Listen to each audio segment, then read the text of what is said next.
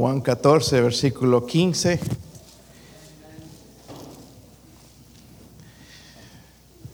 Esperen que le echen ganas, hermanos, porque si no me van a hacer dormir a mí también.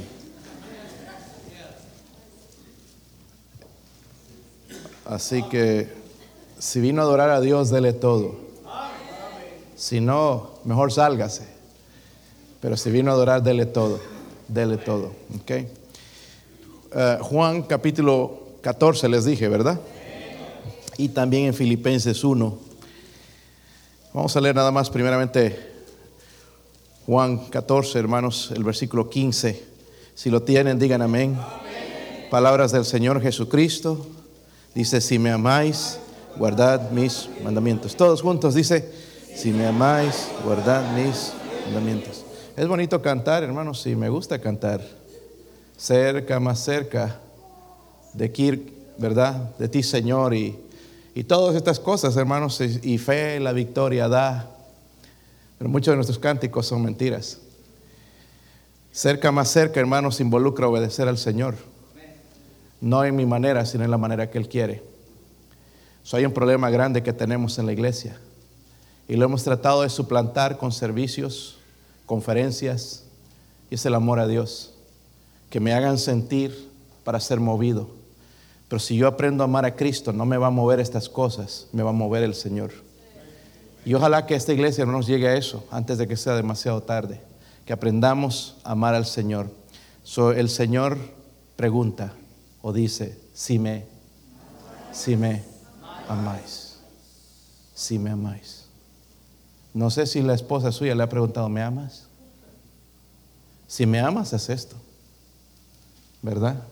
Pero aquí no es el, la esposa, es el, es el esposo de la iglesia, Jesucristo. Dice, si me amáis. Vamos a orar, Padre. Ruego, Señor, por favor, en esta mañana, Dios mío, ayuda a este siervo inútil, Dios mío, a predicar su palabra, Señor. Y quizás no tenga ni la fuerza, Señor, mucho menos el poder. Dios mío, ruego, Señor, que el Espíritu Santo se mueva, nos hable, nos cambie y nos transforme, Señor. Hable, Señor, a esta iglesia como me habló a mí a través de esto, Señor. Ruego, Padre, que me ayude a hacer bendición, Padre. Por favor, cámbienos, transfórmenos. Ruego, Señor, por su ayuda, su espíritu, su presencia, Señor. Convenciendo y convirtiendo, Dios mío. Ruego esto en el nombre de Jesucristo. Amén. Pueden sentarse, hermanos. Amor. Cuando mencionábamos eso, hermanos, antes suspirábamos. Amor, mi amor, ¿dónde está mi amor? Pero ahora, ¿dónde está la vieja? Ay, llegó otra vez. Hubo un tiempo donde suspirábamos, ¿verdad? pero lastimosamente, hermanos, se acabó. La palabra, hermanos, se volvió ya obsoleta. La palabra amor se volvió obsoleta, quizás porque era un sentimiento. Y déjenme decirle esto, los sentimientos de amor son buenos y los disfrutamos, pero no son confiables, no van a durar. Pueden ser provocados por muchos impulsos falsos, pero lo que necesitamos, hermanos, es amor verdadero. Y es cuando el Señor habla de, si me amáis, está usando la palabra griega agape, ¿verdad? No está hablando del otro amor con el que habló con Pedro, sino del amor puro y sincero el amor incondicional, el amor de Dios. So Jesús presenta el asunto del amor a Él diciendo, si me, díganlo conmigo, no, si me amáis, si me amáis, porque hay muchas cosas, muchas gentes que dicen, amo al Señor. He escuchado oraciones, hermanos, de gente diciendo, Señor, tú sabes que te amo, y, y hace otra cosa diferente. Pero el Señor lo dejó claro y dijo, si me amáis, guardad mis mandamientos. Ese asunto, hermanos, se viene tratando aún desde el Antiguo Testamento cuando vemos a Miqueas. Si pueden ir para allá, hermanos, no pierda Filipenses, vamos a ir en un rato allá. Pero mire, en Miqueas, yo sé que algunos ni sabían que existe ese libro, pero si por si acaso lo encuentra, Miqueas capítulo 6. Y si no, ponga cara inteligente, como que sí lo encontró. Y ruegue que no vea el compañero de al lado porque está en otro libro. Miqueas, a, propósito, no nos trajeron Biblia, ¿verdad? Miqueas capítulo 6, Versículo 6. Hermanos, ¿cómo expreso mi amor al Señor? Porque es fácil decir. Es fácil decirle a la esposa, te amo. Es fácil decirle al esposo, te amo. Pero ¿cómo expreso ese amor? Y Miqueas se hace esa pregunta, dice en el versículo 6, dice, ¿con qué me presentaré ante Jehová y adoraré al Dios altísimo? ¿Con qué? Eso se está preguntando alguien, hermanos, que camina con Dios. Dice, me presentaré a Él con holocaustos, con becerros de un año.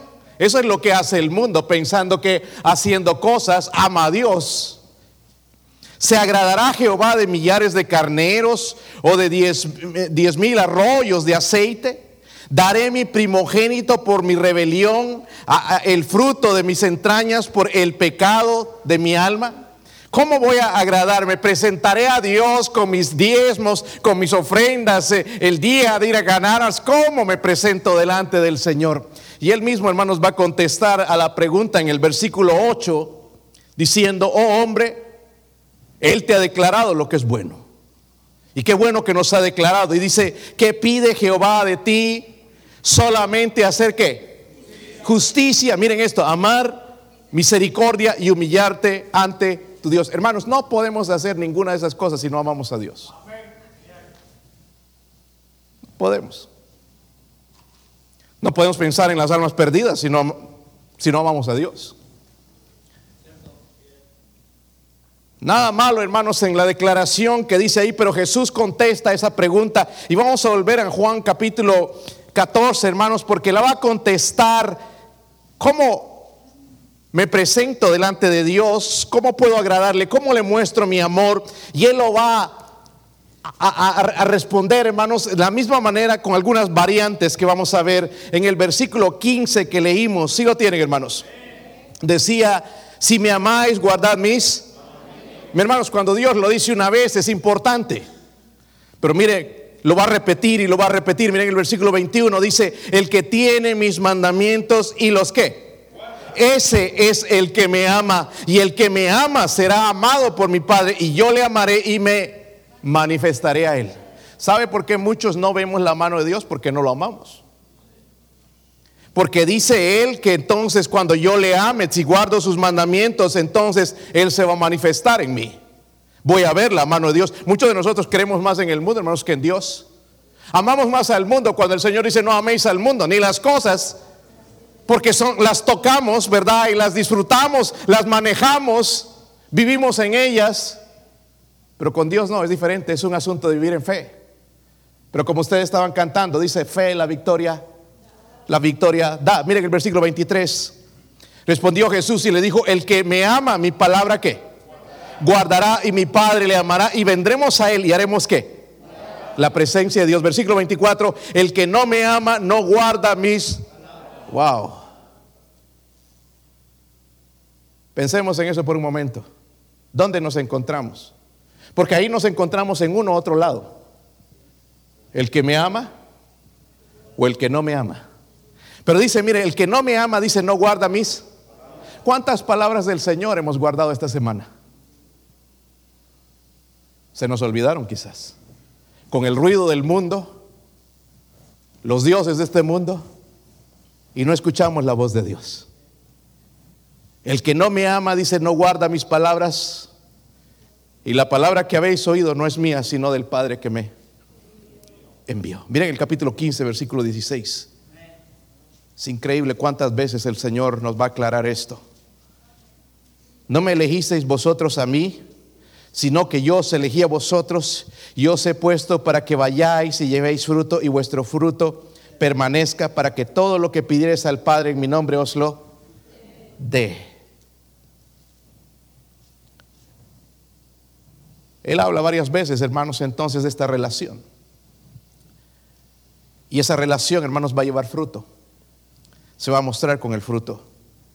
La mayoría de nosotros, hermanos, descubierto a lo largo de los años que cuando obedecemos al Señor, entonces sí vienen sentimientos. Porque honestamente a mí no me da ganas en la carne de ir un sábado a ganar almas. Es interesante que le da ganas de ir a algún lugar a comer, pero no le da ganas de ir a servir al Señor. Pero ¿sabe por qué es eso, hermanos? Porque no tenemos amor por Él. Y no lo podemos forzar. Y podemos, hermanos, aquí la próxima semana preparar una gran conferencia de tantos días. Si va a durar, Dios nos va a hablar, pero va a ser algo nada más de un momento. Pero si empiezo a amar al Señor, ya no me tienen que decir, ya no me tienen que obligar, ya no me tienen que forzar, ya no me tienen que cantar la misma canción todo el tiempo. El Señor dijo, si me amáis, se te va a hacer fácil guardar mis mandamientos. Por ya sea, hermanos, que los sentimientos estén presentes o no, Él espera nuestra obediencia, nuestra obediencia. Pero obviamente, hermanos, como todo, Dios no nos obliga es nuestra decisión. Es nuestra... No les escucho. Yo, que yo soy medio sordo, es casi no medio, ya casi completo. Es nuestra decisión amar a Dios. Pero cuando amas a Dios, hermanos, entonces experimentas la plenitud de Dios. Amén. Ya no vamos a andar fríos, desanimados, sin ver la mano de Dios porque ya sé que amo a Dios y Él me ama a mí. Hay una relación. Amar al Señor, hermanos, es seguirlo donde quiera que Él nos lleve, obedecerlo en todo lo que Él pida y confiar en Él en cualquier prueba. Porque es fácil decir, amo al Señor cuando todo va bien, pero cuando las cosas van mal es otra cosa. Y Job demostró, hermanos, que sí amaba al Señor. Porque él dijo, aunque él me mate, la señora le dice, maldice a Dios que Dios y que nada. Maldice a Dios y muérete. Dice, que Él me matare, en Él confiaré. Me pregunto si nosotros podríamos hacer lo mismo. Su amar al Señor es cuidar de lo, lo que Él ama. ¿Sabe lo que Él ama la gente? Las almas. Él no ama al mundo como nosotros, pero Él ama a la gente. Es amar lo que Él ama, lo que Él cuida. Es el amor ágape y se basa no, no en emoción, hermanos, sino en voluntad. Ese es el amor de Dios. Por eso cuando dijo, si me amáis, guardad mis mandamientos, estaba enseñando, hermanos, que esto era una acción, no decir. ¿Cuánta gente no le pregunta, ¿y tú amas a Dios? Sí. ¿Amas a Dios? Sí. Todo el mundo ama a Dios. Pero él dijo, si me amáis, guardad mis mandamientos. Pero en el versículo, en el capítulo 14 eh, de Juan, y esas palabras hasta son medias tristes, hermanos, y quizás es lo que va a tocar nuestro corazón. El Espíritu Santo lo va a martillar ahí en nuestro corazón y ojalá que así sea para que transforme nuestra vida. Porque el versículo 24, él aclaró esto también, hermanos, pero dice, el que no me ama, el que no me ama, no guarda mis mandamientos, no va a vivir la separación, no le va a hablar a nadie de Cristo, no va a obedecer a Dios, no se va a someter a las autoridades porque no ama a Dios. El que no me ama, no guarda mis.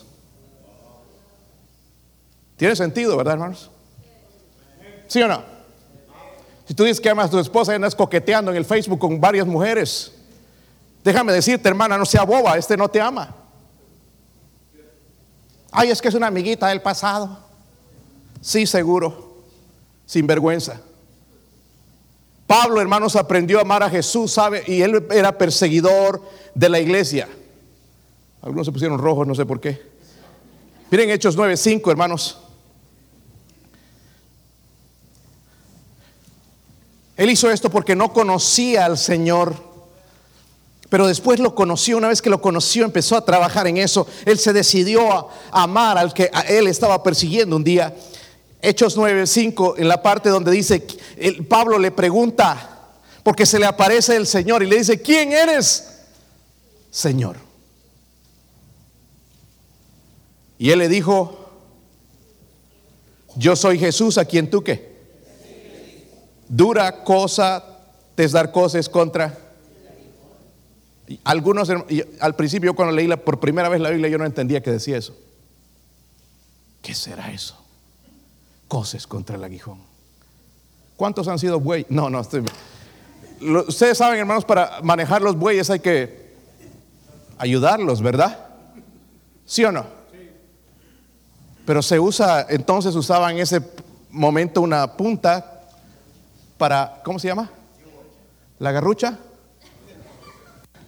Es una canción, ¿verdad? Que bailabas con la hermana. No, la garrucha. Esa es otra. Eh, no es el garrote, pero, ¿verdad, hermano? Pero bueno, ahí dice cosas contra el aguijón, ¿verdad? Se usaba eso. Y lo que Pablo estaba haciendo al tratar de ir en contra de la voluntad de Dios, y miren, era religioso, como muchos de nosotros, pero no amaba a Dios.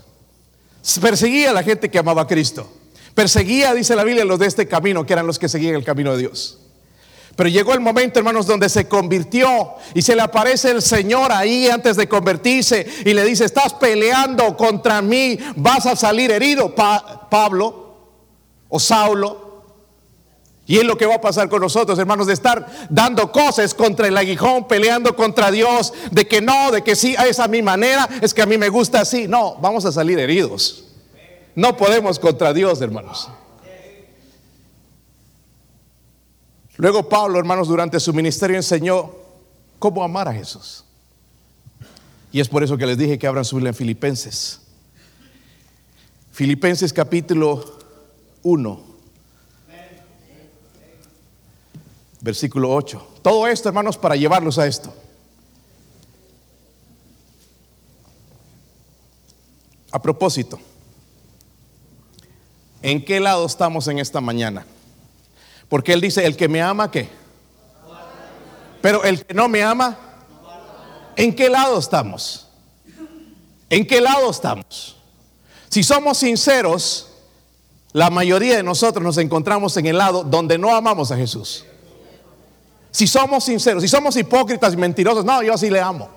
A mi manera, pero le amo. No, no, esa es la manera tuya, esa es la manera de Dios. Ese amor no es amor carnal, es amor puro, amor obediente. ¿Se ha dado cuenta de una cosa, hermanas, cuando tú te casas? ¿Te sometes a la autoridad de tu esposo? Digo, debería ser así, ¿verdad? Pero no siempre es así. Y tú estás dispuesta a hacer lo que Él dice. Si te dice vamos a irnos a vivir a la luna, te vas a la luna. Por eso es que siempre estamos en la luna. Si te dice hacer esto, hacer el otro, ¿Sabes por qué haces eso, hermana? Porque lo amas. Y cuando ese amor es verdadero, va a durar. Si era nada más así de jovencitos y que pasiones y el amor eros que habla la Biblia, nada pasional, se va a acabar rápido. Es por eso, hermanos, que yo no creo en el noviazgo de jovencitos.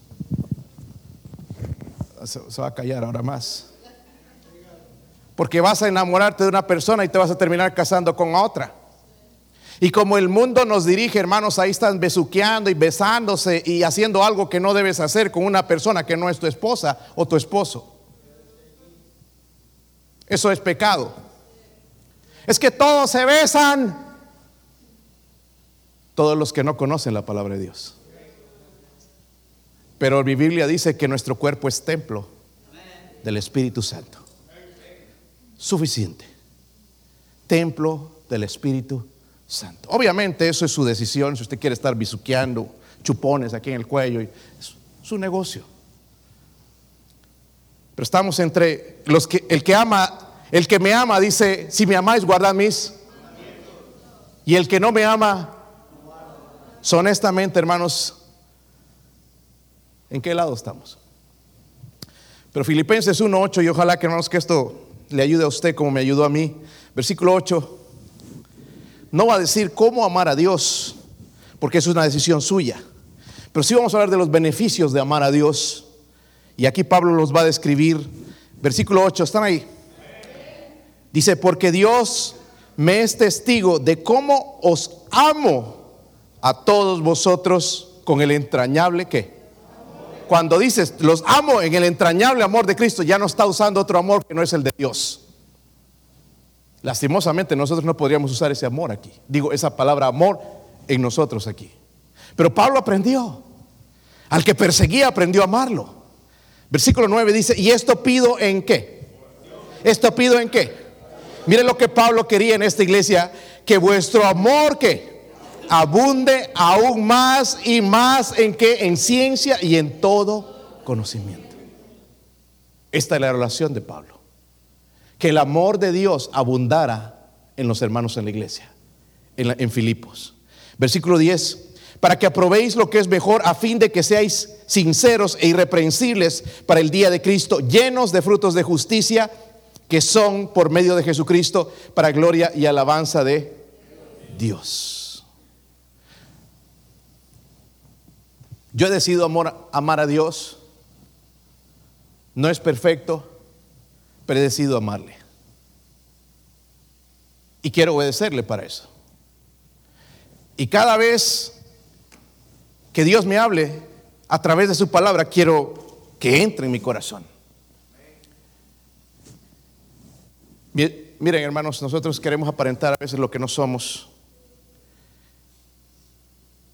Y hace un tiempo yo decía, a mí ya no me importa defender mi reputación. Quiero tener buen testimonio,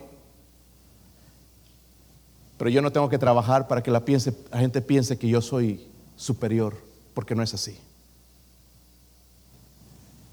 Y yo tengo pecados como ustedes.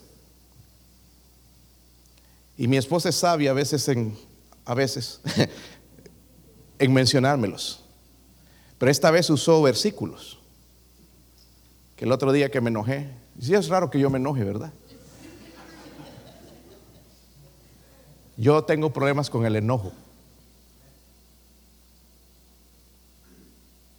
Serios. Y me enojo y ella es especialista en hacerme enojar tiene un doctor's degree en cómo hacer enojar al esposo. Y reacciona en la manera en que no debería reaccionar. Si pensaban que era su santidad el Papa, olvídese, yo no soy su santidad el Papa. Yo soy un pecador. Pero cuando ella me envió esos versículos, sí me tocó. Y si hubiera seguido con el enojo y la carne, le devolví algo, iba a buscar otro y devolverle. Pero nada más me los leí con calma. Mejor es el que tarda en airarse que el fuerte. Y el que se ensoñorea de su espíritu que el que toma una ciudad. Wow. Luego me envió otro. Miren cómo tomó tiempo para predicarme. No usó tres puntos, pero usó dos en Proverbios 14 usó también, el que tarda en airarse es grande en entendimiento. Mas el que es impaciente de espíritu enaltece la necedad. ¡Wow! ¡Pum! El Espíritu Santo. Un golpe. Pero es cierto, Señor. Ok, los tomé. Y tengo que aprender de eso. Hay momentos para enojarse, como ayer era un momento correcto para enojarme, ¿verdad, hermano? Creo, o no, si no, si estoy equivocado, me, me dices. Tocábamos puertas allá en los trailers, un trailer park, y ahí estábamos repartiendo folletos, unos poquitos de nosotros, y, toqué una puerta, no estaban, ya habíamos ido antes y sí nos atendieron bien, entonces les dejé un folleto. Y habían dos personas visitando, miren, nosotros no visitamos, ya otra iglesia empezó a visitar. Y entonces tocamos, dejé el folleto, pero me sospechaba, dije, estos, no traen nada bueno. Los miré bien, porque ya reconocen los testigos de Jehová y los que no son. Ya, ya se nota. ¿Verdad? Los que tienen cara de testigos y los que no, no son testigos. Pero estos tenían cara de, carismáticos y noté al verlos nada más. Y estábamos ahí entonces ya manejando, pero tenía sospecha estos tipos, ¿qué están haciendo? Porque fueron a la misma traila que yo fui, los vi salir de ahí, dije, voy a chequear. Habían sacado mi folleto y pusieron uno de ellos. Los seguí en la ven, les tiré la ven encima, estoy bromeando, me daba ganas, pero no los encontré. Salieron por ahí y, el uno se escapó y el otro le dije, abrí la ventana y le dije, ¿y ustedes quiénes son? Ah, somos de la iglesia tal, aquí andamos visitando. ¿Sabes qué? Este fulano, yo ni siquiera dije hermano, porque un hermano no puede hacer eso. Este, ¿por qué andas haciendo eso de quitar? ¿Sabes lo que había en ese folleto del Evangelio de Jesucristo? Eso es lo que andamos haciendo. Y, fui, saqué la, invitación que dejaron, la cara de su pastor ahí, con su esposa. Nada de versículos ni nada. ¿Qué evangelio? Mostrando la cara fea de su pastor. Y, bueno, puede decir lo mismo de mí, hermano, no me voy a ofender. Y les dije ahí, entonces, no vas a hacer eso, cuidado, eso no está bien. Y sí, sí, sí, me dijo y se, fueron. Y el otro se, se fue rápido. Eso es un enojo correcto. Porque le estoy dejando el evangelio a una persona que no es salva y él la quitó para poner la foto de su pastor.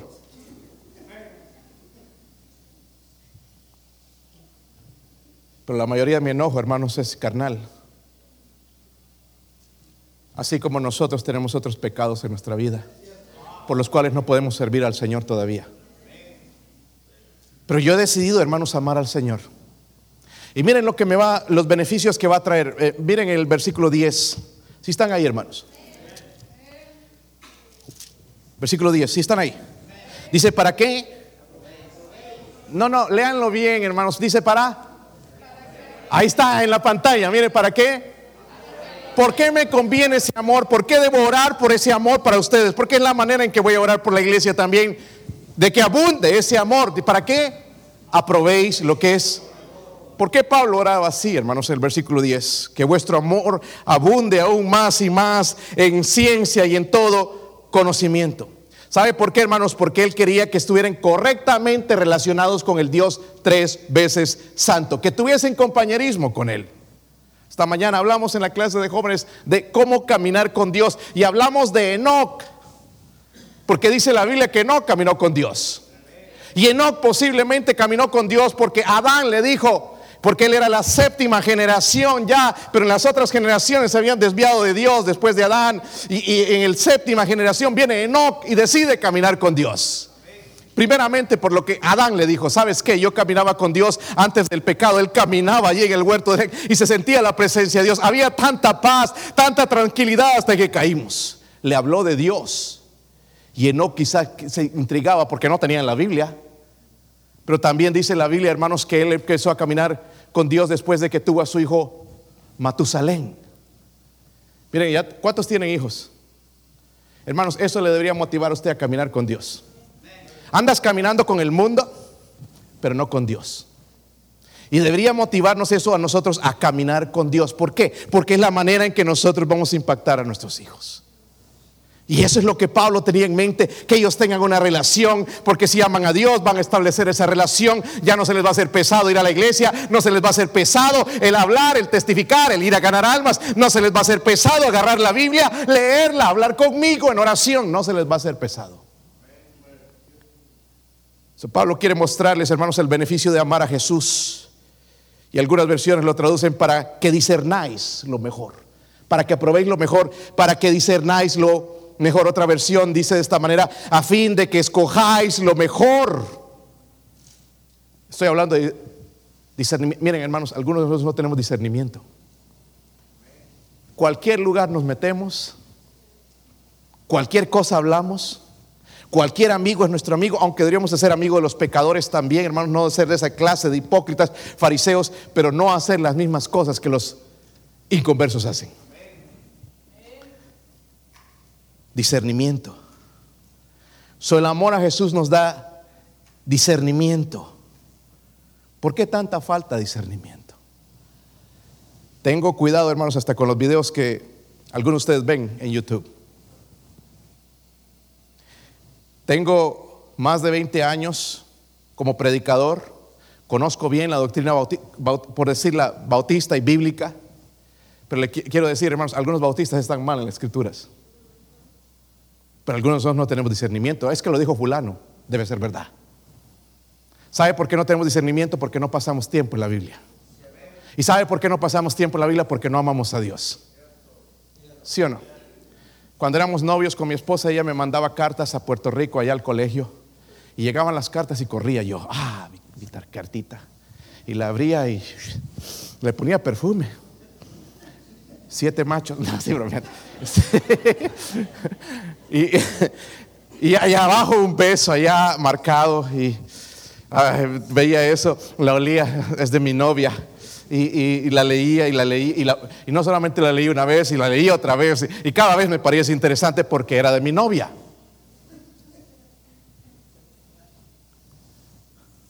Esta carta es mucho más preciosa. Si yo no tengo ningún deseo de leerla, es porque no amo al que la escribió.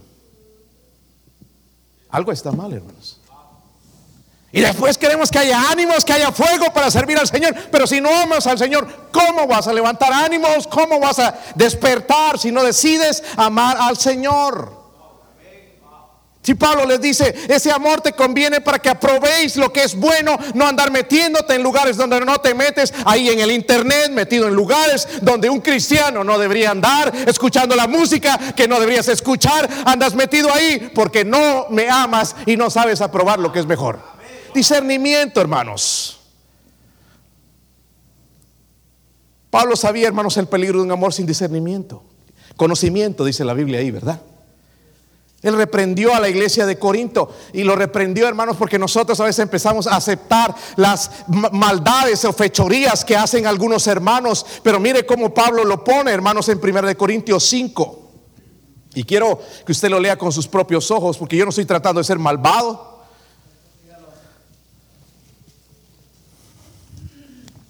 Pero algunos de nosotros nos podemos hacer amistad con los que blasfeman el nombre del Señor. Primera de Corintios 5, versículo 1.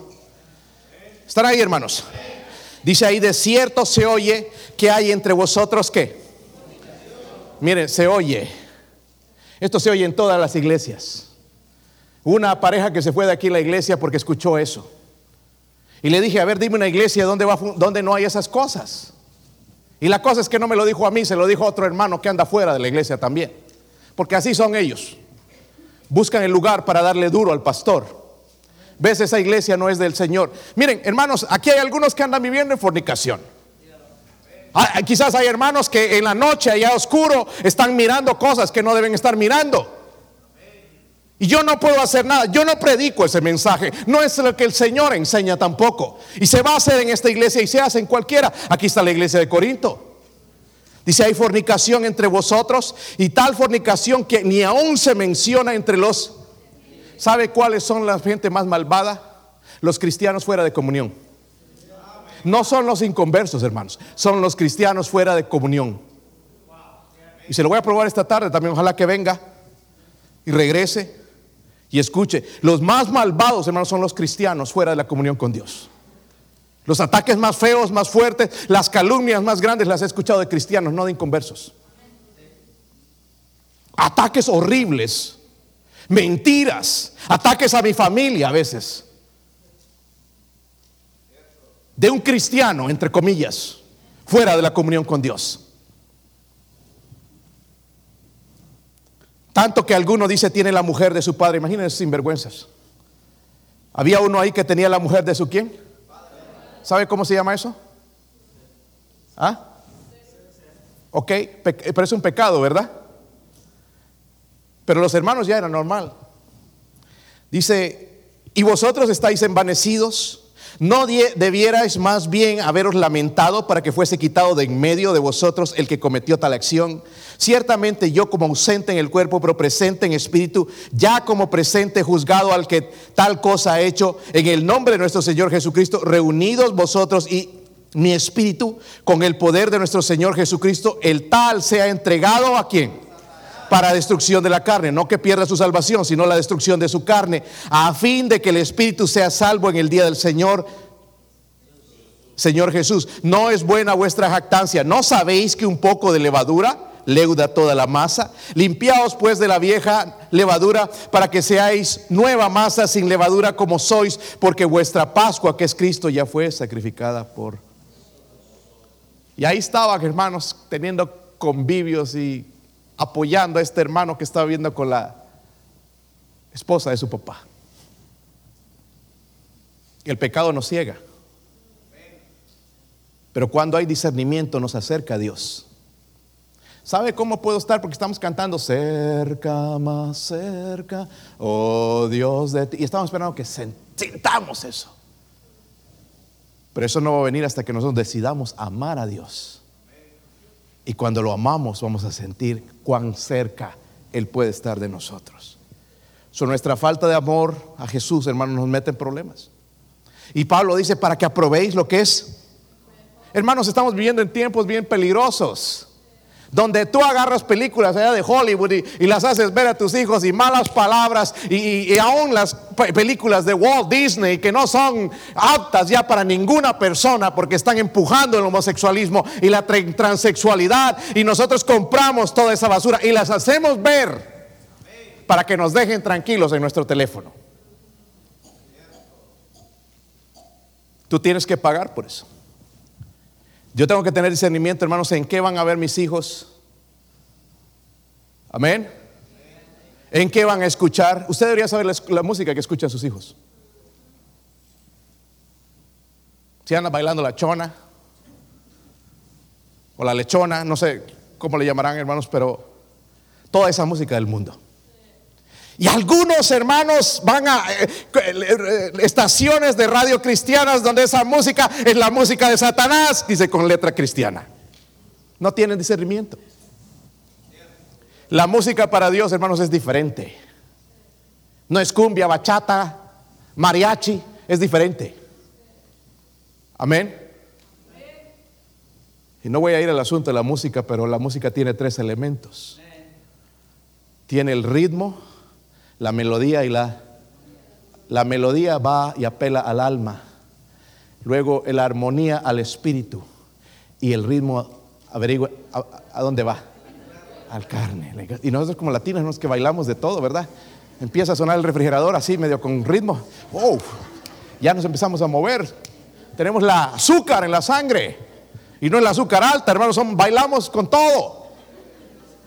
¿Sí o no? Pablo les dice, les conviene amar al Señor para que aprendan a discernir entre lo bueno y lo malo. Número dos.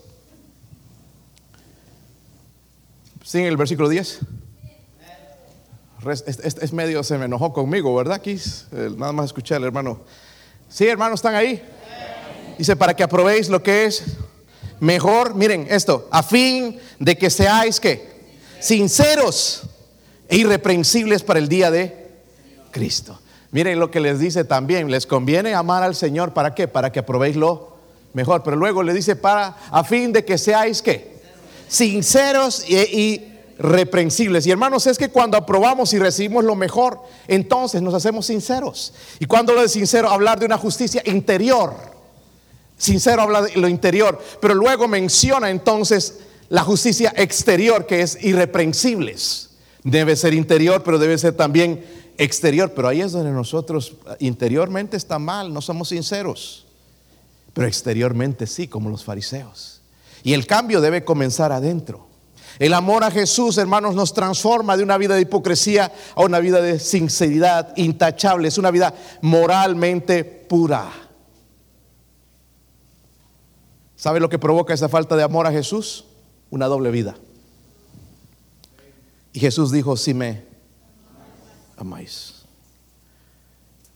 Mira, hermanos, yo creo en las compañerismo de la iglesia, estoy de acuerdo 100%, pero yo me pregunto, ¿estamos haciendo, estamos jugando a la iglesia? ¿O somos iglesia?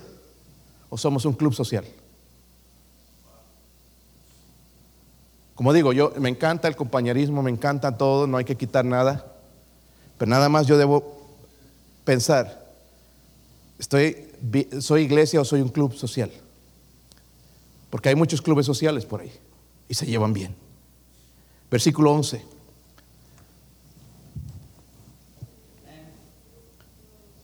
Mire los beneficios, hermanos, de amar a Cristo. ¿Llenos de qué? Frutos de justicia, que son por medio de quién? Ah, no voy a jatar yo, qué tremendo, soy un servidor. No, no, dice por de Jesucristo. Miren esto, hermanos para gloria y alabanza de Dios. A mí, me encanta, hermanos, ver el Pablo que era antes y el Pablo que el Señor hizo. Humillado. Todo él daba gloria a Dios. Nosotros si hacemos algo, movemos un dedo, hice esto. Y el pastor no lo notó. ¿Para quién lo estás haciendo? ¿Para el pastor o para Dios? Cuando ya comienza esa actitud, tú lo estás haciendo para Dios, lo estás haciendo para ti mismo. Para que te vean otros. Aquí hermanos vienen a trabajar, hermanos nunca dicen nada. Usted ve el, edificio, hermanos, automáticamente esto no se puso bonito. Gente trabaja, dan su tiempo, a veces su dinero, y nunca nadie sabe. Y nunca los escucho quejarse. ¿Sabe por qué? ¿Para quién lo hacen? ¿Sabe dónde van a recoger su recompensa? En el cielo. Quizás no aquí, pero en el cielo. Y por último, entonces le dice: les conviene ese amor para que sean llenos de frutos de justicia. Su amar a Jesús, hermanos, impide que estemos estériles. ¿Sabe lo que es estéril? Sin fruto.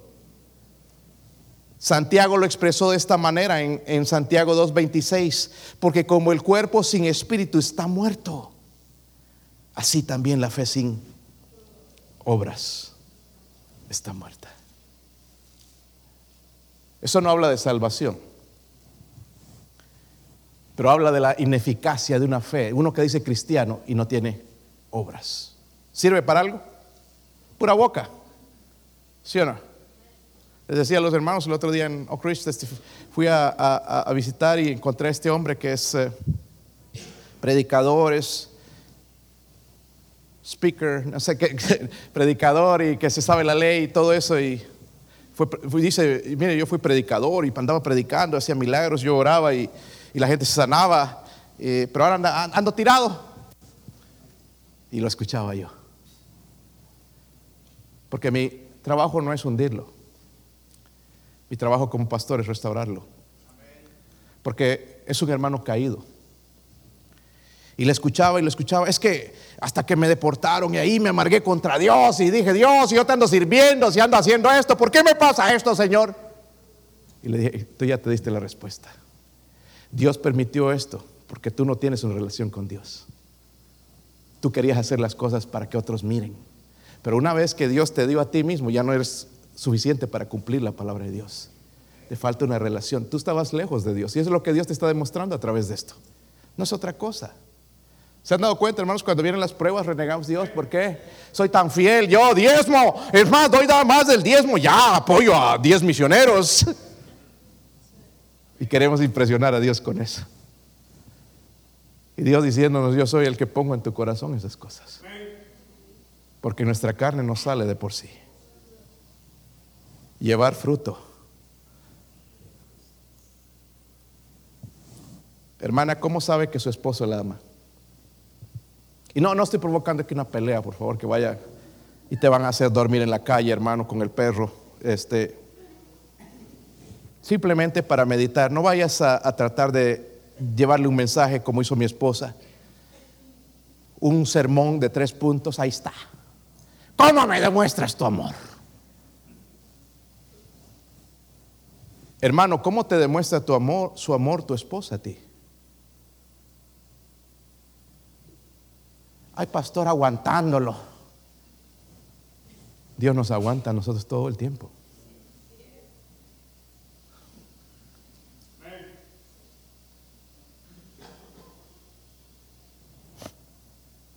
Versículo 11 decía, llevar fruto, hermanos, es el resultado de amar a alguien. Si yo amo a mi esposa, no voy a andar mirando a otra mujer. Yo sé que a ustedes les gusta estas redes sociales, a mí no. Porque es una tentación. Es una tentación. Lo admitas o no, es una tentación. Ha habido hermanos que han sido sinceros, sí, sí. Pero hay otros que son espirituales, cuarta parte de la Trinidad, no. Yo lo uso para bien. Allá tú. Pero dime si alguna vez que tú has pasado por una de esas redes sociales por mucho tiempo, no han venido malos pensamientos en tu mente. Eso no pasa con la Biblia. Si vienen malos pensamientos con eso, entonces quiere decir que no es completamente de Dios. Y mejor lo evito, porque mi carne es débil. Yo no quiero, hermanos, someterme a eso, hermanos, que puede ser una debilidad a mí. Allá hay al que lo quiera hacer allá y si hay pastores que están metidos, pero yo no personalmente. Para mí es un tropiezo. Y entiendo que para algunos de ustedes también nada más que no lo quieren admitir. Pasas más tiempo. ¿Cuántas horas te dijo el teléfono que pasaste esta semana? ¿Cuán pocas horas en la Biblia? ¿Cuántas almas visitaste? Les hablé de visitar la semana pasada. ¿Cuántas familias fuiste a visitar esta, esta semana? Les aseguro que algunos pueden poner este número. Cero. Gente que sabe cómo ir al cielo, estaban haciendo otra cosa.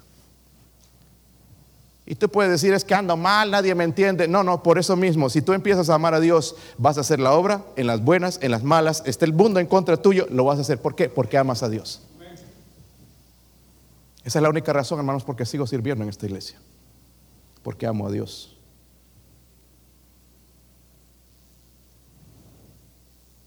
Para que aprobéis lo mejor a fin de que seáis sinceros, irreprensibles y llenos de fruto de So esta, esta, esta es la, oración, hermanos, de aquí en adelante para la iglesia bautista, la fe, que vuestro amor abunde aún más y más en ciencia y en todo conocimiento. Y quiero contarles esta historia de esta joven que era ciega, ciega en todo sentido, ciega físicamente, no veía. Y sabe que cuando es ciego, medio se le aplastan los ojos o son bien abiertos y, o hay como nubes. Era ciega. No podía ver absolutamente nada. Odiaba al mundo, odiaba a Dios por todo lo que le pasaba, de, su miseria, de ser ciega, no veía. Odiaba a todos, pero había una persona que la amaba, el novio. Y el novio le pedía, cásate conmigo, yo, yo te amo, yo quiero casarme contigo, yo te amo a ti. Y ella le decía, no, si tan solamente yo pudiera ver, yo, yo me casaría contigo, si pudiera ver el mundo, me casaría contigo. Pasó un tiempo y alguien donó unos ojos. Y ella fue y se hizo el, hicieron el trasplante los ojos. Y luego, hermanos, podía ver. Ya podía ver todo el mundo, lo que ella quería ver. Y entonces apareció el novio.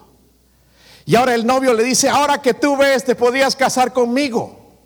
Pero ella para sorpresa vio que su novio era ciego. Y él le dijo, yo no me puedo casar contigo porque tú eres ciego. Que el muchacho se puso a llorar. Y le dijo, está bien, nada más cuida mis ojos. Y se fue. ¿Sabe por qué hizo esa mujer eso? Porque no amaba al novio. Lo mismo hacemos con Jesús. Él nos da todo y nosotros le decimos no. Si tan solo me dieras más dinero, mira, si me dieras, Señor, yo estaría ya ganando almas. Si me dieras otro trabajo, si hicieras esto, Señor, yo leería la Biblia. Si no, si me dieras esto, yo daría a los misioneros. Cuando Dios ya nos dio todo lo que nos tenía que dar. ¿Sabe cuál es el problema? No amamos a Dios. Puestos de pie, hermanos, mi esposa va a tocar algo en la invitación.